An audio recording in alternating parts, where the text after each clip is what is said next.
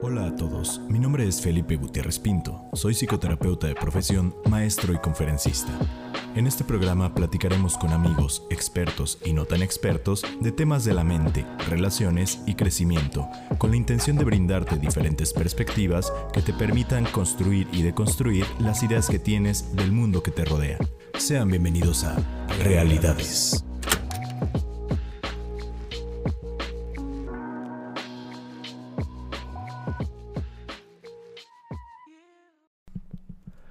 Muy buenos días, tardes o noches tengan todos ustedes que nos están escuchando. Sean bienvenidos a un episodio más de Realidades como cada semana. Mi nombre es Felipe Gutiérrez y como cada semana ahora con, nuevo invitado permanente. Eh, bienvenido a mi compañero y amigo en la conducción, Héctor Vigón. ¿Cómo estás, Héctor? Hola, muy buenos días, tardes o noches a todos nuestros amigos de Realidades. Es un placer estar aquí el día de hoy con otro tema muy bueno que nos va a ayudar a crecer todos juntos. Exactamente, y pues sin más que decir, el tema del día de hoy es, es un tema muy bonito, feo, depende de cómo lo quieras ver, es el tema de la soledad. Cómo disfrutar la soledad, cómo estar solo, cómo no estar solo. Hay un montón de cosas que nos encontramos a la hora de investigar un poquito para este tema y es lo que vamos a, a tratar. Ojalá que les pueda, les pueda ser útil. Y me gustaría iniciar con una, con una pregunta para ti, Héctor. Dime. últimamente, independientemente de esta situación del, del COVID, eh, ¿te has sentido o has estado solo? Eh, realmente esa es una pregunta muy muy interesante, porque la sensación de estar solo muchas veces no está acompañada con el hecho de realmente estar solo, porque hay algunas ocasiones en las que, por ejemplo, me he sentido solo estando en una relación y hay veces que he estado físicamente solo y no he tenido esa, digamos, como esa sensación o esa un poco nostalgia de la soledad. Ese es como que un primer tema que me parece interesante que pudiéramos platicar, Chipe, sobre la diferencia entre saber estar solo, qué es estar solo y qué es sentirse solo, porque creo que cada uno tiene eh, aristas bastante diferentes. Justamente, y, y, tenía truco mi pregunta por eso, porque sí, sí es una diferencia completa entre estar y sentirnos, porque como tú bien lo decías, ah, podríamos diferenciar que hay dos tipos de soledad. La soledad genuina, por así decirlo, que estás solo y te sientes solo, o sea, que no hay nadie alrededor de ti, no tienes una red de apoyo, no tienes personas como con la confianza para platicar con ellos, y la soledad que, que viene acompañada de la compañía, aunque suene extraño, ¿no? Que aunque tienes personas alrededor de ti, que aunque hay personas que tal vez te quieren, no, no sientes que haya nadie al final de cuentas. Y pues aquí la pregunta sería, digo, pregunta abierta, ¿cuál es peor, no? ¿Estar solos en compañía o estar solos en, en soledad? Ese, eso es lo interesante.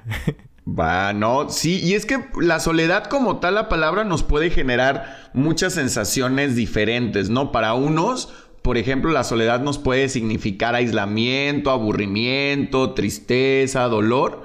Mientras que para otras personas esto puede ser tranquilidad, conectarte contigo mismo, reflexionar, meditar, aprender.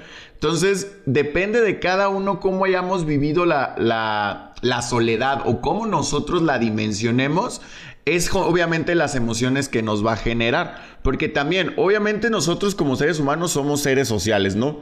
En realidad nuestra naturaleza es ser social. Sin embargo, sin embargo, el estilo de vida cada día es más individualista. Nos dicen que tú tienes que sobresalir tú sí o sí, eh, a veces se nos olvida un poco el tema de la colaboración, de la cooperatividad. Entonces estamos como en esa ambivalencia de la soledad, de hacer las cosas solo o acompañado y creo que ahí es donde podemos nosotros empezar a generar emociones que pueden colocarnos en una situación un tanto incómoda.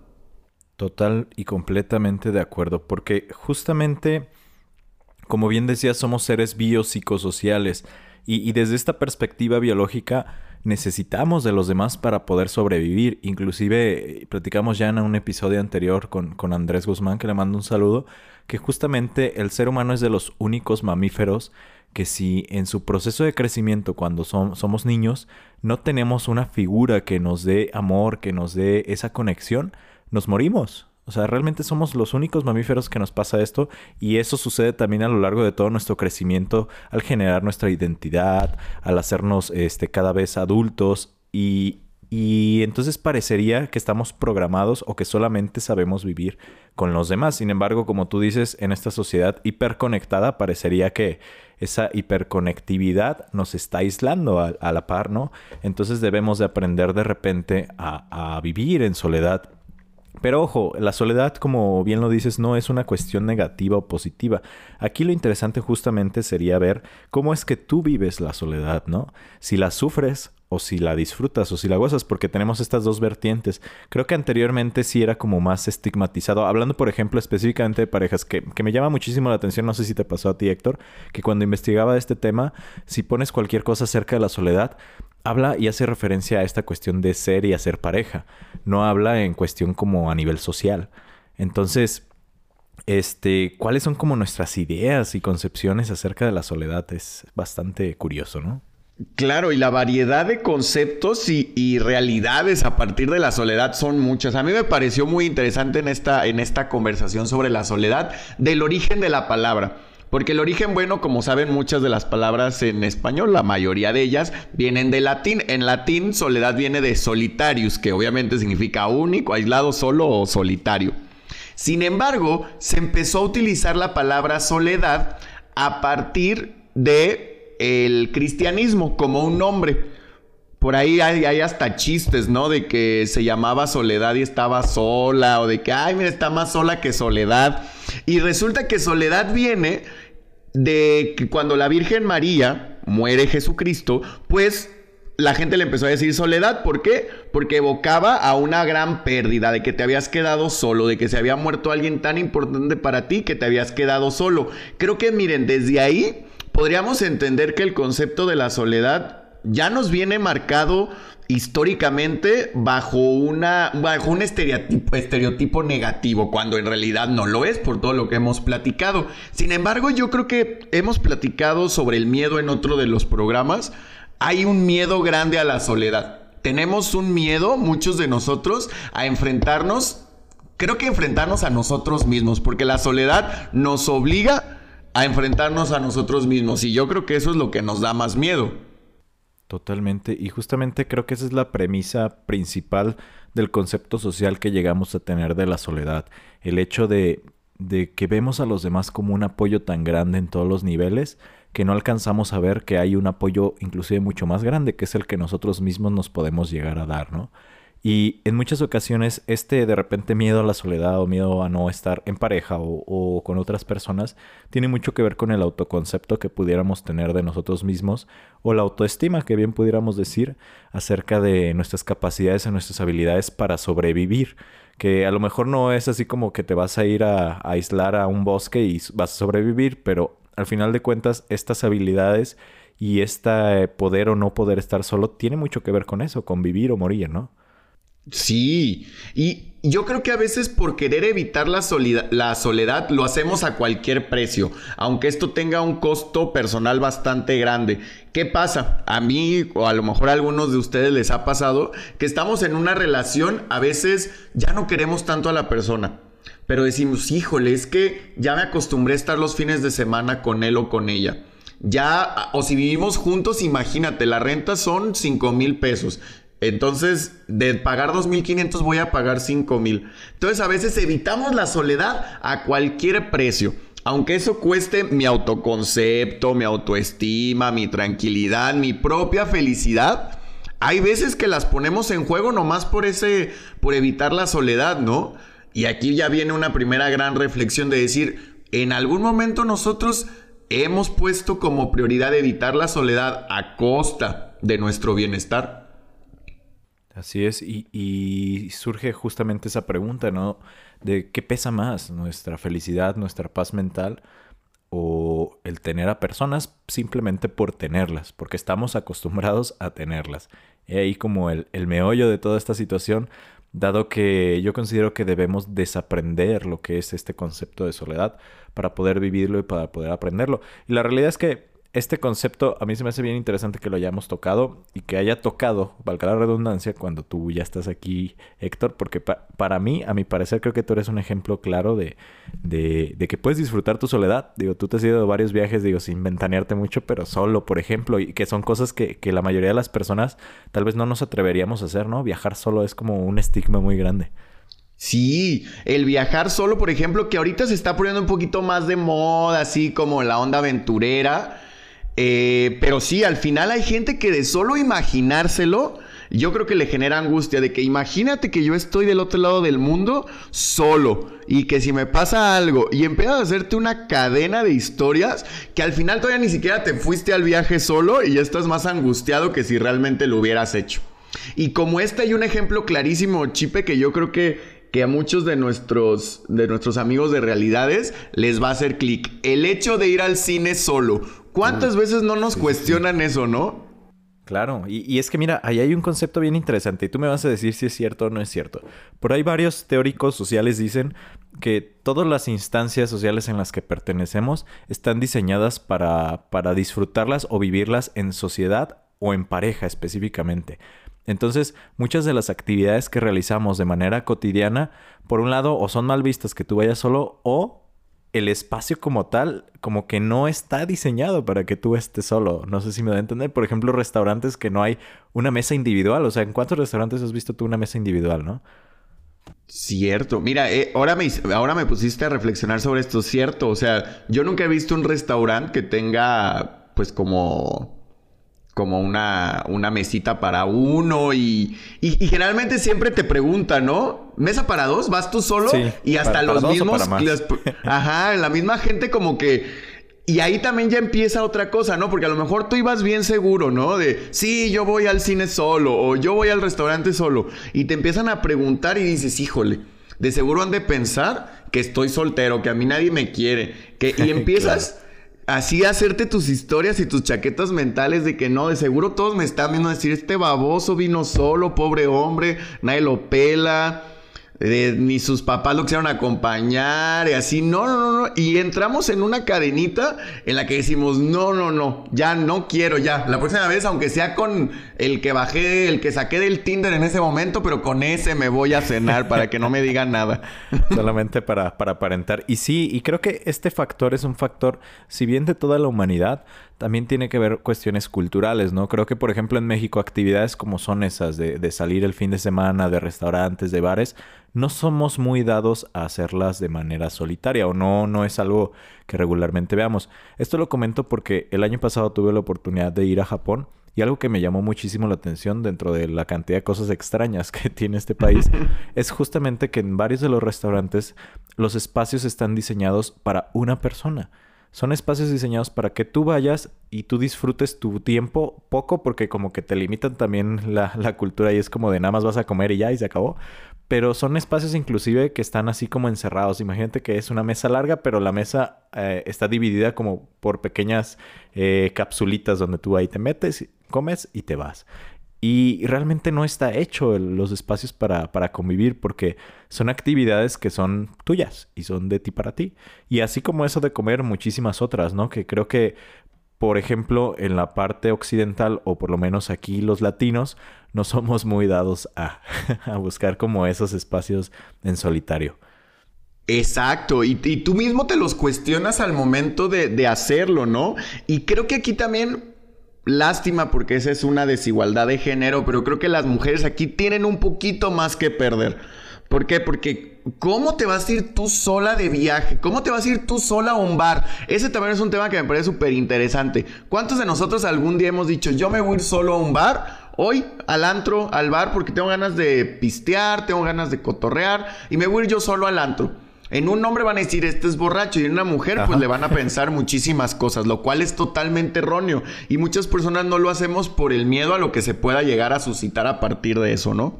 Totalmente. Y, si te fijas, ninguna de las dos concepciones, ni del hombre ni de la mujer, son como socialmente también aceptadas. Porque si un hombre se va, dices es un borracho, pues a lo mejor lo diremos en broma, pero genuinamente así lo ven, ¿no? Pues ¿quién carajo se va a tomar solo? exacto. porque tiene una exacto. La soledad viene acompañado, bueno, la soledad entre comillas, viene acompañada de un montonal de connotaciones negativas que hasta que no tomamos conciencia de ella y nos atrevemos a hacerlo, nos empezamos a dar cuenta. Entonces aquí el reto sería bien importante, que es cómo aprender a estar solo y disfrutarlo, a pesar de que hay algunas concepciones sociales que no nos lo permitan, digamos, de manera tan sencilla en un principio. Así es. ¿Y, cómo podemos hacer, lector? Creo que por ahí tú tienes alguna de las respuestas. Les vamos a compartir la guía rápida de cómo aprender a estar solo y disfrutarlo. y no morir en el intento. Y no morir en el intento. Un tema antes de pasar a este, la sexualidad. En la sexualidad es también un claro ejemplo de esto. Hay veces que nosotros queremos aprender a disfrutar nuestra sexualidad en compañía, cuando en la soledad decimos, ay no, pues ahí cómo, pues ahí cómo le voy a hacer, pues no, en la soledad y en el autoconocimiento es donde uno llega a los puntos que luego le enseña al compañero o la compañera. Era un postdata nomás para que nos puede complementar. un paréntesis. un paréntesis. Nada más quería contarles, pues. De, Ahorita que están solos en cuarentena y pues sí. hay, necesidades. Sí, hay necesidades. las jaladas que uno hace. Bueno. ok. Punto número uno muy importante. Anticipa los beneficios. ¿Qué quiere decir esto? ¿Por qué crees que sea bueno estar solo? Antes de hacerlo, tú en tu mente ya ve pensando las cosas positivas que van a surgir a partir de hacer una actividad solo. ¿Cómo ves este punto? Está perfecto. Creo que la visualización en muchos aspectos de la vida es algo fundamental como para anticiparnos a la situación real, ¿no? Y, y nos puede ayudar bastante, me parece. Perfecto. Punto número dos. Busca actividades que te gusten. Vamos a identificar, podemos identificar un par de actividades, algo también importante, que no digamos, bueno, sí, ya quiero hacer yo todo solo y así, porque es un proceso gradual y al final del día no es o siempre estar acompañado o siempre estar solo, sino al aprender a estar de las dos maneras se abre nuestra, nuestra gama de posibilidades. Entonces la recomendación sería que encontráramos o buscáramos una o dos actividades que nos guste mucho y que queramos hacer solos. Por ejemplo, ejercicio. A mí me gusta mucho el ejercicio y quiero hacer ejercicio yo solo. Entonces que poco a poco nosotros nos vayamos eh, adaptando a hacer esta actividad nosotros solitos, disfrutarlo con nosotros mismos, con nuestro tiempo, con nuestra mente. Claro, totalmente. Y digo, no sé si me estoy adelantando un poquito, pero en la elección de estas actividades creo que es importante que, que busquemos actividades mixtas en el sentido de que hay actividades que son más como, ¿cómo decirlo? Como para saber si me caigo bien, vaya o sea, háganse esa pregunta. ¿Ustedes saben si se caen bien o no se caen bien? es como para pasar el rato, para estar como más de ocio, pero hay actividades más reflexivas en las cuales tú puedes también conectarte más que, que con la persona que eres, con las emociones y los sentimientos que tienes, que es, creo que tal vez algún otro nivel en, en cuanto a aprender a estar solo, ¿no? Y disfrutarlo. Sí, de hecho ese es otro de los puntos, Chipe, precisamente, que nosotros identifiquemos. Perfecto. Mira, ya aquí vamos arriba para arriba. Muy bien. Y algo muy interesante que va a complementar estos puntos que hemos platicado es la creación de un clima agradable. ¿A qué nos referimos con esto? Hay veces que decimos, bueno, me voy a ir a cenar. Entonces, como me voy yo solo, me pongo los, mis peores pants, me pongo unos shorts todos rotos, no me baño, este, huelo a ceviche, me vale todo madre. Pero no, en realidad es importante que nosotros nos demos ese lugar y creemos y fomentemos un clima agradable para nosotros mismos. Por ahí es una frase muy de abuela, ¿no? Que la única persona que te va a acompañar siempre eres tú mismo.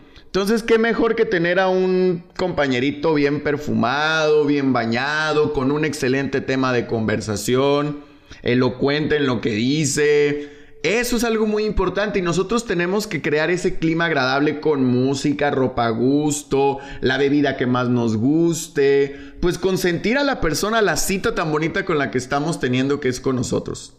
Totalmente de acuerdo, muy bien, muy bien. Ese, ese es muy buena. Luego tenemos la siguiente que es el tiempo no es para aprovecharlo. ¿A qué nos referimos con esto? Hay veces que cuando hacemos cosas solo pensamos que estamos perdiendo el tiempo o nada más pasarlo por pasarlo. Cuando en realidad el tiempo que lo aprovechamos para nosotros es muy importante también. Tiene el mismo valor que el tiempo que le dedicamos a alguien más, que le dedicamos a nuestro trabajo. Si nosotros decidimos estar una tarde, ahorita por ejemplo en la cuarentena, un sábado que decimos, ay, no es que yo veo que todo mundo hace eh, webinars y organiza talleres en línea y leen 80 libros, pero yo lo único que hago es estar echado comiendo helado durante una tarde, no pasa nada, no es tiempo perdido, es tiempo para ti. Solamente hay que tener cuidado de que no hagas lo mismo y que esto se convierta en otra situación. Sin embargo, hay que tener conciencia de que esos espacios para nosotros hay que disfrutarlos, sean con mucho provecho o mucha productividad o con poca productividad.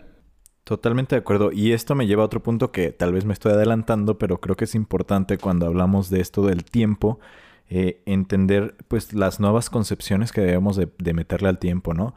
Y, y, cómo es que el tiempo como tal, como otros factores que también están en nuestra vida, nos llegamos a pegar tanto a él que ese propio apego al tiempo nos hace sentir como, como inútiles. Tú decías, ¿no?